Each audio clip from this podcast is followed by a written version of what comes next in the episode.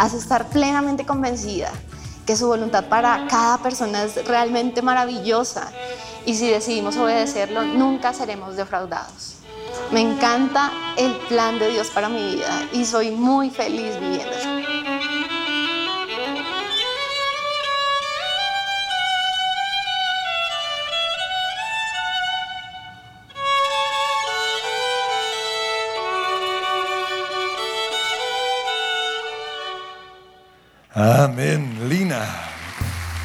¿Cuánto les encanta el plan de Dios para sus vidas? ¿Están felices con lo que Dios les ha dado? Qué bueno. Pónganse de pie una vez más, dele gracias. Señor, gracias por la vida que me diste. Gracias. Gracias. Gracias Dios.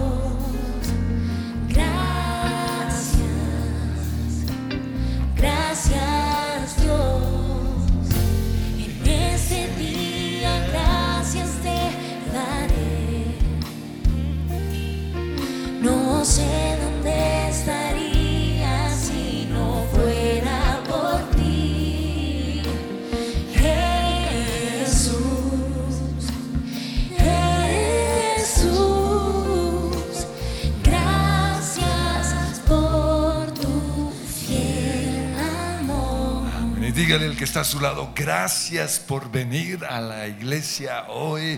Lo mismo los que están en el teatro, gracias por venir. Y los que están en sus casas, gracias porque el miércoles van a venir. Aquí los espero.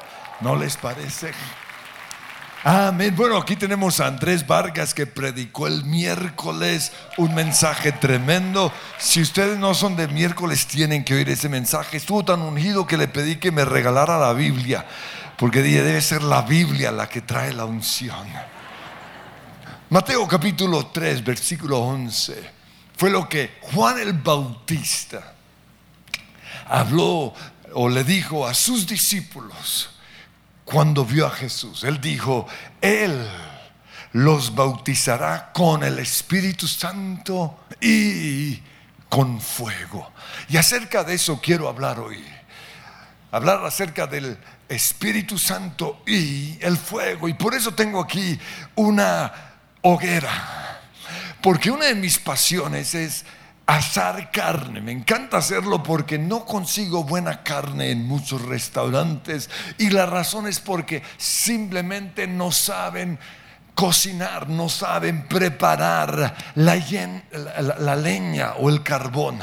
Porque el secreto para tener un buen asado es tener carbones encendidos. Los carbones negros no sirven. ¿Por qué? Porque le dan sabor agrio a la, a- a- la carne y lo vuelven todo negro. Algo similar también sucede con, con las llamas. A veces me invitan asados y el que está cocinando lo está haciendo sobre las llamas. Y yo pienso, qué bruto. ¿Por qué? Porque está quemando las- la carne tan costosa. Cuando yo hago mis asados me toma casi una hora preparar el carbón, preparar la leña. Y son tres los elementos que necesito. En primer lugar, necesito el fuego.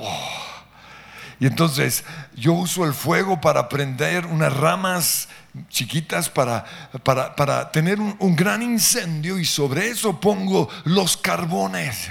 Y espero un buen ratito porque el segundo elemento que necesito es, son los carbones.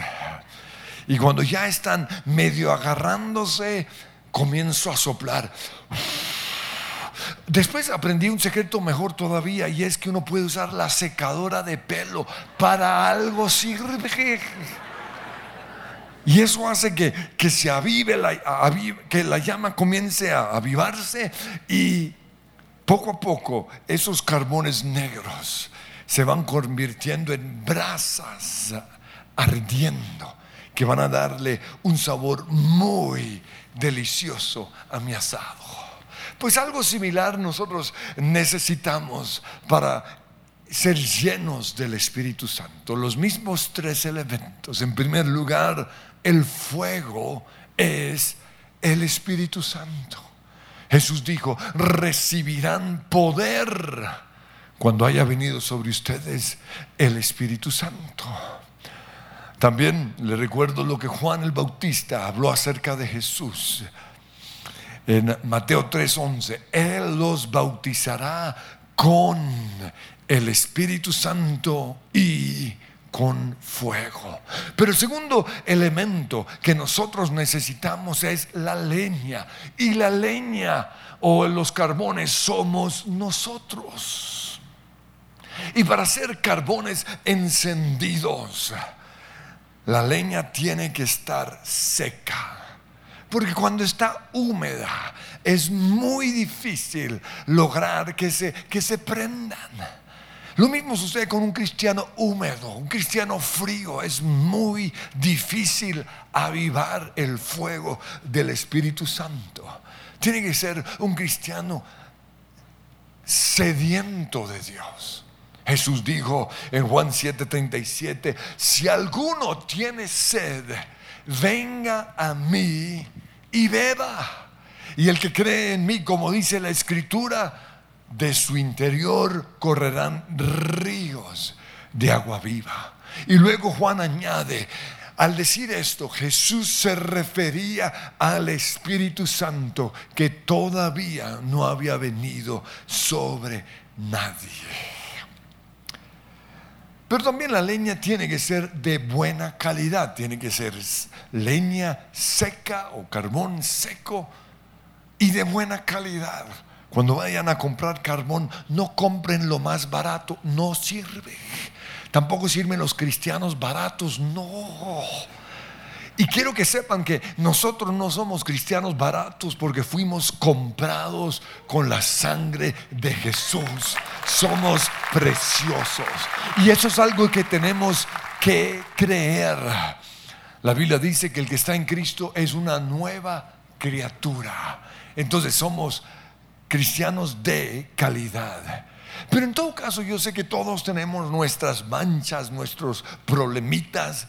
Y lo bueno del fuego es que quema y destruye cosas como el enojo, como la tristeza, como la rabia.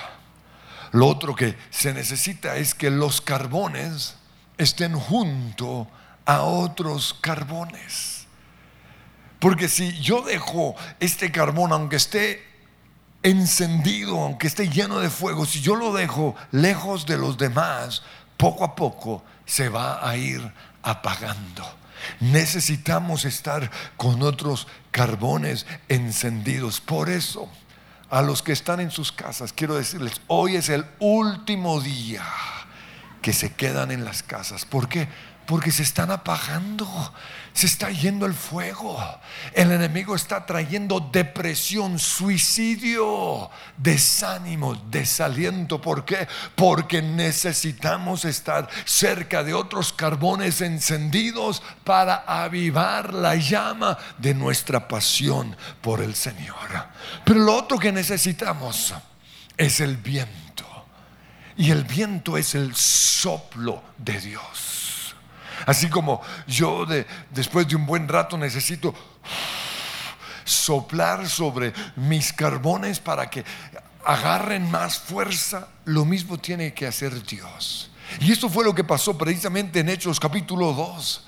Versículo 1 dice, cuando llegó el día de Pentecostés, estaban todos juntos en el mismo lugar y de repente vino del cielo un ruido como el de una violenta ráfaga de viento. Fue Dios el Padre soplando y llenó toda la casa en donde estaban reunidos. Y se les aparecieron entonces unas lenguas como de fuego. En esta porción encontramos tres cosas importantes dice, estaban todos juntos. La leña estaba allí, pero con las otras leñas, estaban todos juntos. Luego Dios viene y sopla. Y en ese momento aparecen lenguas como de fuego y todos fueron llenos del Espíritu Santo y empezaron a hablar otras lenguas. Pues el primer miércoles de septiembre de este año, después de 77 semanas, es decir, 500, 539 días de no congregarnos, volvimos una vez más aquí a la casa del Padre y llegamos todos entusiasmados con unas ganas de, de ver un avivamiento tremendo, pero eso no pasó. ¿Por qué? Porque todos los carbones estábamos apagados. Después de 77 semanas de estar en nuestras casas, lejos de otros, poco a poco nos fuimos apagando.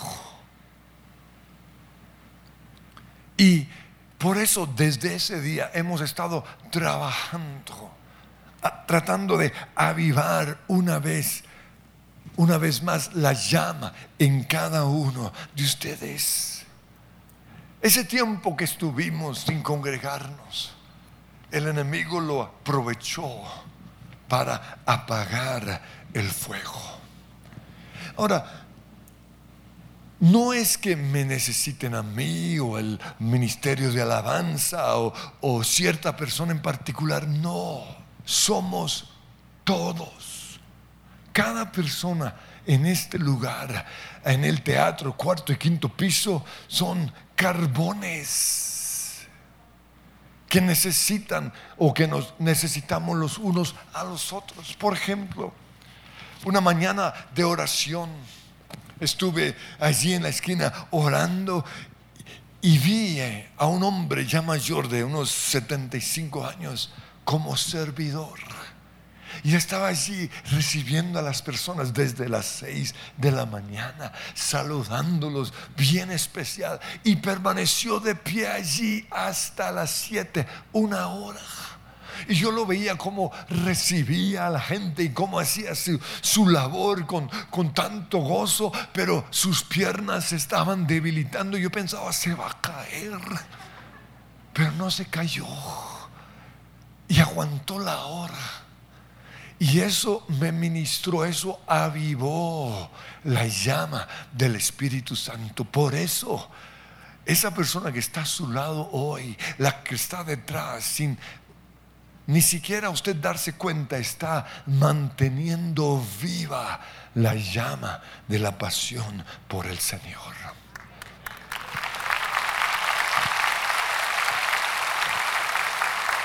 Durante las 77 semanas que no estuvimos congregándonos como iglesia, tuvimos el altar de Dios en nuestros hogares. Y eso fue bueno, fue necesario, fue una concesión, podríamos decir, que Dios nos dio. En nuestras casas tuvimos el fuego, allí estaba el Espíritu Santo. Tuvimos también el viento, el soplo de Dios el Padre. Y nosotros éramos los carbones, pero en mi caso solo éramos tres. Y aunque mi esposa está avivada y mi hijo también y yo también, poco a poco, porque nos faltó la iglesia, nos fuimos apagando. Y así llegamos todos ese primer miércoles de septiembre. Porque en la Biblia nos muestra claramente que es necesario congregarnos.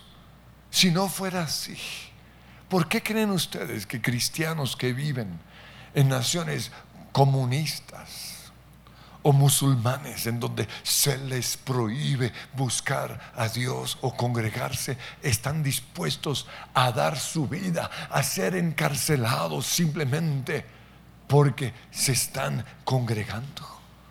Hace poco estuve hablando con un gran hombre de Dios y él me dijo que de repente perdió las fuerzas, perdió el ánimo, no quería seguir viviendo, le entró un espíritu de suicidio, de desánimo, de depresión.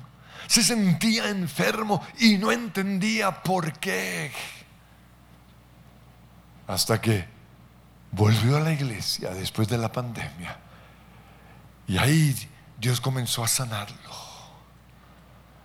Y yo digo esto, si ese gran hombre de Dios pasó por esa clase de emoción, con razón.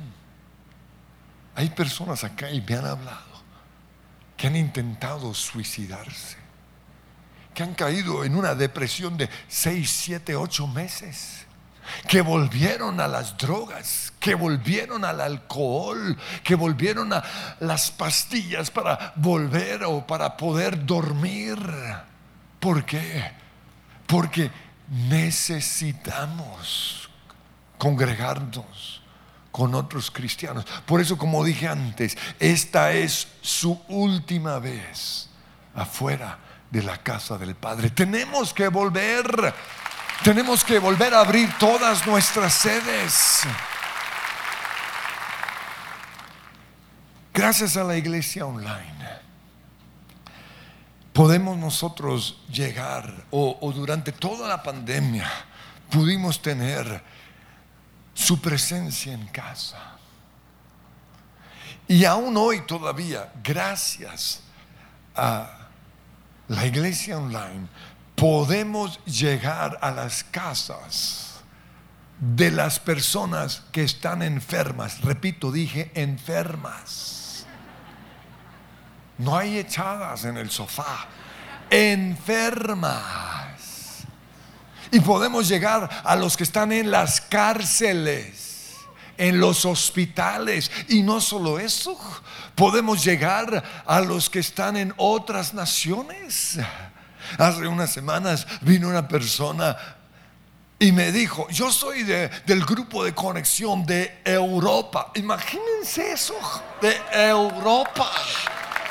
Yo no sé dónde se congregan si, o dónde se reúnen, si en Mónaco, en Roma, en París. ¡Wow! Me pareció lo más megaplay. Y eso es gracias a su presencia online. Pero esta persona tuvo que venir una semana a Bogotá. ¿Y qué hizo? El martes estuvo aquí en la oración a las 6 de la mañana. El miércoles vino a la reunión a las 5 o a las 7. El jueves volvió a estar a las 6 de la mañana en la oración. El sábado vino a una de las reuniones. Y el domingo antes de su vuelo a Europa volvió a la iglesia. Y yo le dije, pero ¿por qué repetiste si doy el mismo mensaje? Y me dijo, es que necesitaba el fuego del Señor. Y hay unos descarados que viven a 30 minutos de la iglesia y no se han dignado venir a la casa de Dios. Pero eso se acabó. ¿Por qué? Porque necesitamos avivarnos con la pasión que Dios ha puesto en otros. La bendición que ha sido para muchos, la iglesia online, también se ha convertido en la maldición para otros. Porque no están pagando el precio. Porque es más fácil quedarse en casa. No es sino prender el televisor una hora y quince. No tienen que buscar transporte. No tienen que venir en medio de los aguaceros porque ha estado lloviendo casi todos los días. No tienen que inscribirse, no tienen que hacer fila, no tienen que hacer nada de eso. Nos toma casi cuatro horas venir a la casa del Padre. Pero David dijo, no ofreceré sacrificio a Dios que no me cueste. Nos tiene que costar. Y además, cuatro horas en la iglesia o para venir a la iglesia es mejor que cuatro horas metidos viendo Netflix o quién sabe qué bobadas. Por eso, como dije antes, necesitamos volver a reunirnos. Es tan importante que por eso Jesús, antes de ascender al cielo, le dijo a los discípulos en Hechos capítulo 1, versículo 4, no se alejen de Jerusalén. esperen la promesa del Padre, porque dentro de unos pocos días ustedes serán bautizados en el Espíritu Santo. Y el versículo 14 dice, todos se reunían y estaban constantemente unidos en oración. Y allí estaban 120 reunidos. Y en Hechos 2.1 dice, el día de Pentecostés, todos. No, ahí no dice a los que pudieron llegar, no dice todos los creyentes estaban reunidos en un mismo lugar.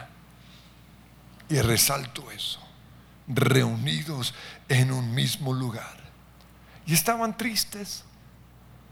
Y estaban quizás desanimados. ¿Por qué? Porque Jesús se había ido al cielo. El que los había sanado, el que había restaurado sus hogares, el que les había dado un propósito para su vida, se había ido. Pero fueron al lugar correcto. Estaban ahí unánimes juntos, dice Hechos capítulo 2, versículo 1. Y de repente vino del cielo un ruido como el de una violenta ráfaga de viento y llenó toda la casa y fueron bautizados con el Espíritu y fuego. Y este avivamiento empezó a esparcirse tal como Jesús dijo. Jerusalén, Judea, Samaria y hasta lo último de la tierra. Y allí en Jerusalén predicaban en las calles, iban a diferentes lugares, sanaban a los enfermos. Y esto inquietó a las autoridades y a las figuras religiosas de ese entonces. Por eso agarraron a Pedro y a Juan y los metieron en la cárcel. Y dice en Hechos 4:18, les ordenaron terminantemente que dejaran de hablar y enseñar acerca del nombre de Jesús. Y pasaron toda la noche en la cárcel. Pero no encontraron motivo suficiente para mantenerlos en la cárcel. Por eso dice en el versículo 21 que al día siguiente, después de nuevas amenazas, los dejaron irse. Y al quedarse libre, Pedro y Juan volvieron a donde? A los suyos, a la iglesia. No se fueron a la iglesia online, no. Fueron a la iglesia y les contaron todo lo que había pasado acerca de las amenazas. Y ahí estaban todos ellos llenos de temor, intimidados. ¿Por qué? Porque aún Pedro y Juan son como nosotros, son seres humanos. Y así como muchos se han sentido durante esta pandemia sin fuerza, sin ganas de seguir. Así estaban ellos. Pero cuando la iglesia oyó las noticias que Pedro y Juan les dieron, dice en, el versículo 24, alzaron unánimes la voz en oración a Dios y dijeron, soberano Señor, creador del cielo y de la tierra y del mar y de todo lo que hay en ellos, todos se han unido en contra de Jesús. Y resalto eso, en contra de Jesús. Ese es el espíritu del anticristo, anti Jesús. Y si algo ha logrado el enemigo en estos 20 meses de pandemia, es atraparnos por el espíritu del anticristo que gobierna Netflix, que gobierna Amazon Prime, que gobierna eh, Disney Plus, que gobierna HBO Max. Ese es el espíritu que está allí. Allá no glorifican a Jesús. Nos están vendiendo su propaganda y tienen a los cristianos esclavos. El espíritu en contra de Jesús. Y siguieron orando. Y ahora, oh Señor, escucha sus amenazas y danos a nosotros, tu siervo, valor para predicar con denuedo, con, con autoridad, tu palabra. Y eso fue lo que sucedió. Dice en el versículo 31, después de esta oración, el lugar en donde estaban todos reunidos tembló y todos fueron llenos del Espíritu Santo. Esta es la segunda llenura que recibió la iglesia. ¿Pero por qué? Porque estaban todos unánimes juntos. Pero al hablar acerca del fuego de Dios, también tengo que, que mencionar que hay un fuego extraño. Hay un fuego que parece el fuego del Espíritu Santo, pero no lo es. Y esto lo encontramos en Levíticos capítulo 9, versículo 23. Allí dice que Moisés y Aarón entraron al tabernáculo y luego salieron. Y al salir después de haber estado en la presencia del Señor, bendijeron a todo el pueblo. Y en ese momento la gloria del Señor se manifestó a todo el pueblo. Y de la presencia del Señor salió un fuego espectacular y todos gritaron de alegría. Y esto lo vieron los hijos de Aarón. Y anhelaron no el fuego, sino el poder que tuvieron o que vieron que tuvo su papá y su tío, la fama. ¿Por qué? Porque a nuestra carne le gusta eso. Anhelamos el poder. Por eso en el capítulo siguiente dice, pero Nadab y Abiú, hijos de Aarón, tomaron cada uno su incensario, porque también eran sacerdotes, y poniendo en ellos fuego e incienso, ofrecieron ante el Señor un fuego que no tenían por qué ofrecer. En otra traducción dice un fuego extraño. Y no tenían por qué ofrecerlo porque Dios no se lo había mandado. Ellos lo único que querían era tener el poder que vieron que su papá y su tío habían tenido, el aplauso, la celebración de la gente. ¿Y qué pasó? Entonces salió de la presencia del Señor un fuego, pero no fue el mismo. Fue un fuego que los consumió y murieron. Por eso hoy tenemos que preguntarnos, en tiempos nuestros, ¿cuál sería ese fuego extraño? Y yo creo que son las iglesias que no son la voluntad de Dios. Son iglesias que nacieron de la rebeldía de ciertas personas. O son las iglesias que surgieron por el deseo de poder, como le pasó a los hijos de Aarón. O son iglesias mundanas yo he oído frases como la siguiente, es que aquí sí nos dejan tomar, no como en su presencia. Aquí sí nos dejan rumbear. Aquí sí nos dejan ser rebeldes en contra de las autoridades y salir a protestar, no como en su presencia. Aquí sí nos dejan pecar, acostarnos con la novia. Eso es fuego extraño. Eso es simplemente una estrategia para que, que vaya la gente, pero no, no es el fuego del Espíritu Santo. Hay lugares en donde se mezcla lo pagano con lo sagrado. Por eso Pablo dice en 1 Corintios 11, 18, sus reuniones traen más perjuicio que beneficio. Supe de alguien de la iglesia que tenía plata y por eso alquiló un lugar puso luces, compró sonido, compró los instrumentos musicales y contrató a los mejores músicos.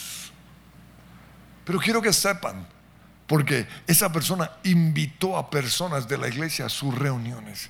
Quiero que sepan, aunque se parece al fuego que Dios ha traído a este lugar, no es fuego santo, es el fuego extraño. Y a la persona que hizo eso, si me está viendo en este momento, quiero decirle algo. Una iglesia no es un juego. Aquí no estamos jugando a las muñecas con la gente. Cuidado. Pero la Biblia también nos habla acerca de apagar el fuego del Espíritu Santo.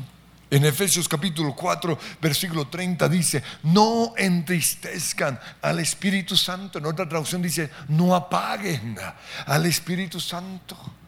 ¿Y cómo lo apagamos? Dice aquí, con la forma en que viven. Y menciona ciertas cosas que apagan el fuego del Espíritu Santo.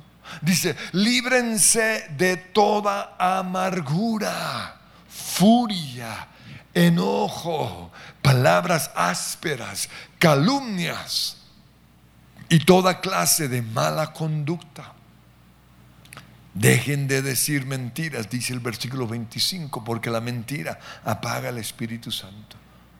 Además, si se enojan, no pequen acostándose enojados.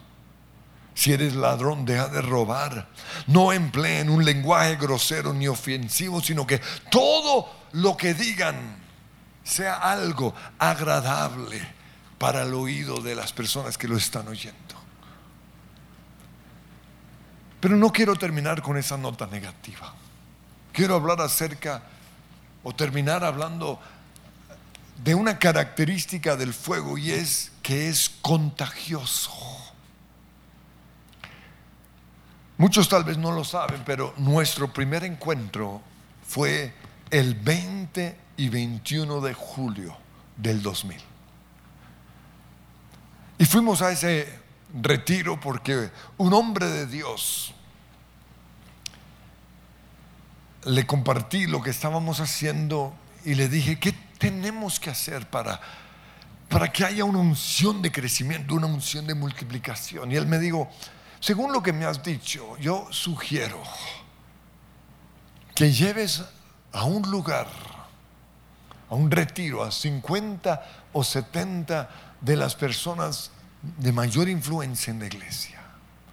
Cuando él me dio esos dos números, mi corazón empezó a temblar porque esa misma semana había visto esos dos números en un sueño.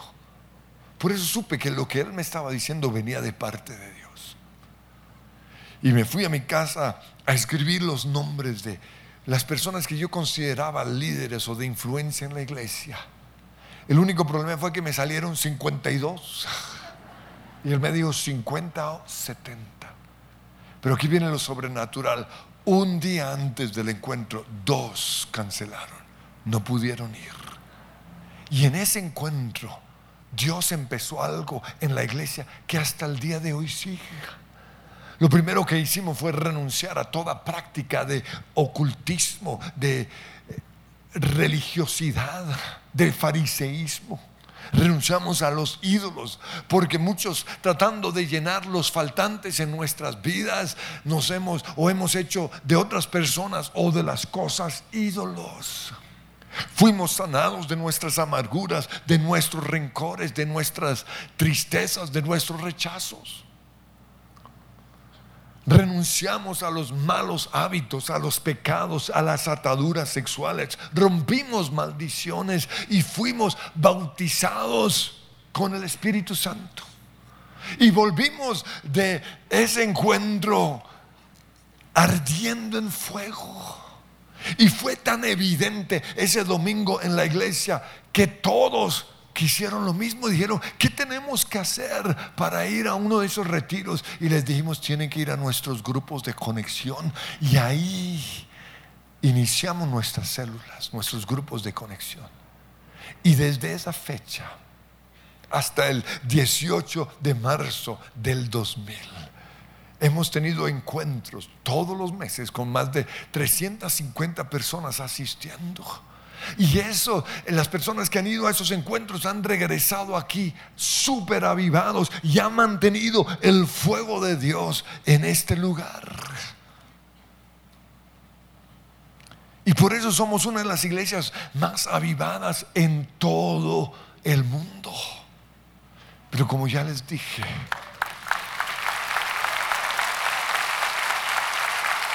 el primero de septiembre de este año, cuando volvimos, encontramos una iglesia apagada. Estamos igual a como estábamos antes del 20 de julio del 2000. Por eso hemos estado trabajando en avivar una vez más el fuego del Espíritu Santo, porque lo necesitamos. Y una de las cosas que hicimos fue tener un retiro que llamamos gasolina para líderes. Y fue impresionante. Allí restauramos nuestra armadura porque durante este tiempo fue desgastada. Fuimos unas dos mil de los líderes de los grupos de conexión. Renunciamos al temor porque ese espíritu se apoderó de todos durante la pandemia. Perdonamos. Fuimos sanados de nuestras amarguras, de nuestros dolores, de nuestros resentimientos. Volvimos a cruzar una vez más la puerta y entramos al trono de la gracia donde está Dios el Padre. Y fuimos bautizados con el Espíritu Santo. Y esto último lo ministró mi hija. Y ella es una loca. ¿Por qué? Porque dijo que quería que oráramos por cada persona. Y en cada uno de los encuentros allí en, en, su presencia campestre éramos mil personas. Y, pensamos, eso es imposible. Pero ella asignó líderes, buscó personas de, de influencia y pidió que oraran por los demás. Y comenzaron ellos a orar y me contaron lo que Dios comenzó a hacer. A medida que ellos oraban, el fuego que estaba en ellos era impartido a los otros, pero también el fuego que estaba en la otra persona era impartido a ellos. Y empezaron algunos a temblar, empezaron a llenarse de gozo, empezaron algunos a reír. Fue algo tremendo. Pero hubo unos casos que, que cuando oraban, era como si oraran por un hielo, por una nevera. Parecía una tumba. Estaban tan fríos que ese frío era impartido a ellos. Pero aún así oraron, Señor, aviva la llama de tu Espíritu Santo. Además de eso, he oído de grupos de conexión que cuando volvimos a, la oración, como los grupos de conexión todavía no nos reunimos eh, eh, en la iglesia o en nuestras casas, ellos decidieron encontrarse afuera de la oración y entrar en grupo. Y aquí se han estado avivando. Y además encima de eso, como hemos tenido los, los encuentros de manera virtual, que de manera sobrenatural, porque son permisos que Dios nos da por un tiempo, pero la gente ha sido liberada y ha sido llena del Espíritu Santo, pero esto ha hecho que estos grupos estén súper avivados. Y como dije antes, el fuego es contagioso. Y poco a poco se han ido contagiando todos los de ese grupo. Y si seguimos haciendo esto, todos acá nos vamos a contagiar. Pero tristemente hay unos grupos súper apagados y ¿saben por qué? Porque sus líderes están allí sentados en el sofá. No han venido a la oración ni una sola vez. El fuego es contagioso, pero para eso tenemos que estar avivados. Y esto fue lo que pasó en el libro de Hechos. Después de ser amenazados le aseguro que Pedro y Juan querían ir a sus casas, pero no fueron a la iglesia y se unieron en oración. Y Dios los llenó con el Espíritu Santo. Y por eso el Evangelio, las buenas nuevas comenzó a esparcirse por toda la región. Y cuando llegaron a Samaria se enteraron de que ellos habían recibido la palabra, por eso les mandaron a Pedro y él fue y les impartió el Espíritu Santo y todos fueron llenos del Espíritu Santo. Lo mismo sucedió con Cornelio, el primero, uno de los primeros gentiles convertidos. Dice la Biblia que aún mientras Pedro predicaba, durante su predicación, la gente comenzó a recibir el fuego del Espíritu Santo. Por eso quiero que nos pongamos en pie y levantemos nuestras manos y empiecen a orar. Diga al Espíritu Santo, tú sabes que estoy apagado.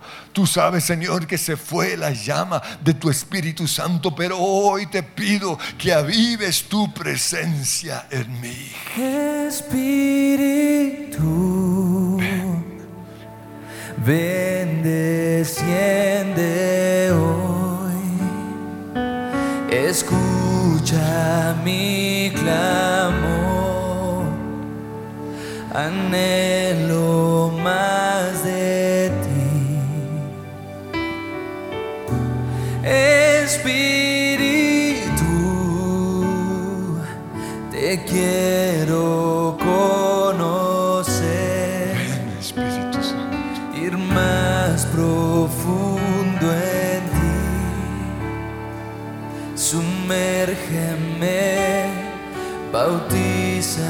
Señor, yo te pido que ahora mismo soples sobre este lugar en el nombre de Jesús. en los cielos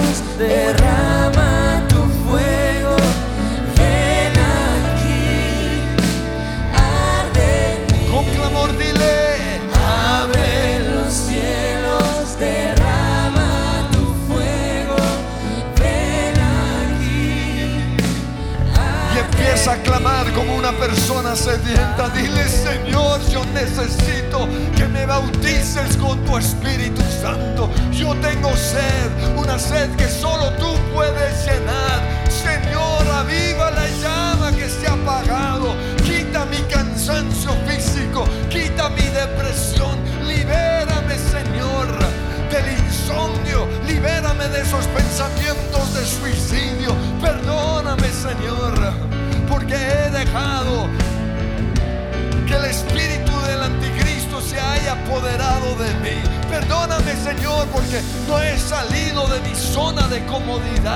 Perdóname, Señor, porque no he visto la necesidad de ir a tu casa. Pero hoy vengo a ti y te digo, Señor, Abre los cielos, derrama tu fuego.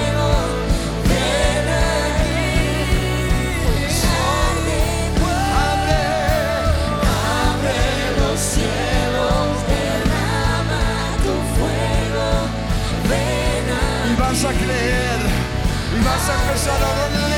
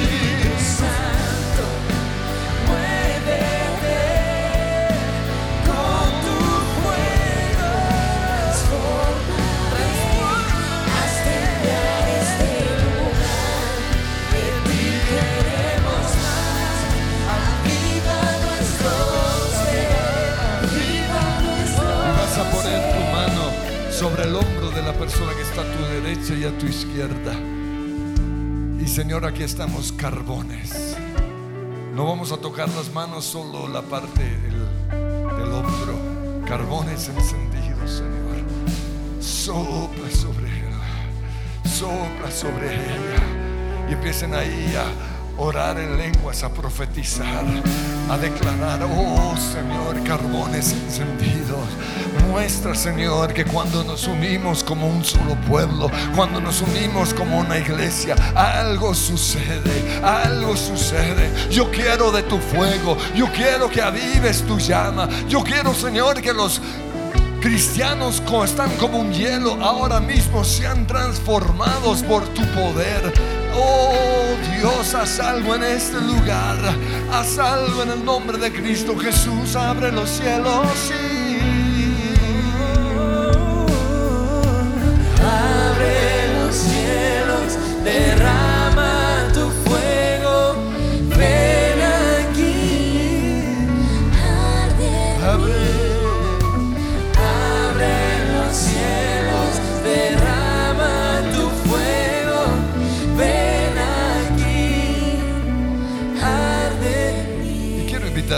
acompañan hoy por primera vez y por favor permanecen de pie.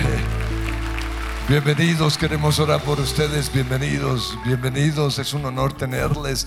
Y vamos a extender las manos hacia ustedes, Señor.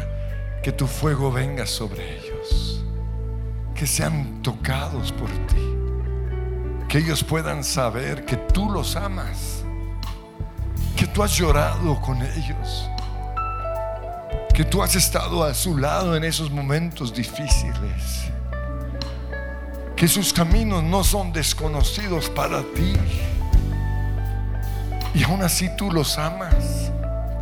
Y han creído muchas mentiras del enemigo, pero hoy tú vienes a decirles que estás con ellos, que ya moriste en la cruz para sanarlos, para perdonarlos, para darles propósito a sus vidas. Y Jesús ya hizo todo esto, pero nosotros tenemos que recibirlo. Por eso quiero guiarles en esta oración. Todos oramos con ustedes. Digan, Padre Dios, gracias por salvarme. Gracias Jesús por recibir el castigo que yo merecía. Gracias porque en la cruz soy salvo, soy santo, soy perdonado, soy hecho justo. Yo creo que soy hijo de Dios y que Jesús es mi Señor y mi Salvador. Y queremos darles un aplauso de felicitación, de bienvenida. Pero también queremos que sean los primeros en salir. Tenemos un detalle, un regalo para ustedes ahí en el pasillo. Los están invitando a recibir este regalo. Queremos responder sus preguntas. Sus amigos los van a esperar hasta el final, así que pueden estar tranquilos. Y los demás quiero que una vez más inclinen sus rostros y díganle, Señor, yo quiero más. Y renuncien a eso que vino sobre sus vidas durante este tiempo, esa tristeza, a esa depresión, al espíritu del anticristo, renuncien a ello. Y una vez más nos ponemos de pie y levantemos las manos y declaramos, abre, sí. Abre los cielos, derrama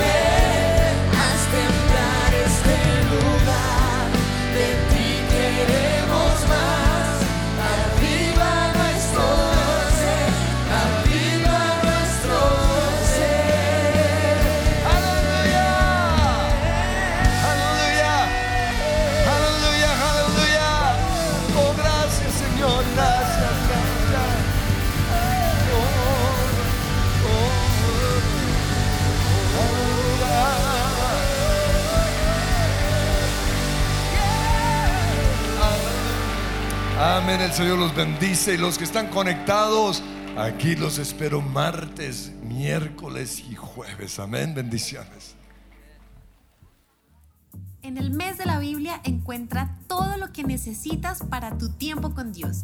Biblia tipo journaling, kit de Bible journaling, colores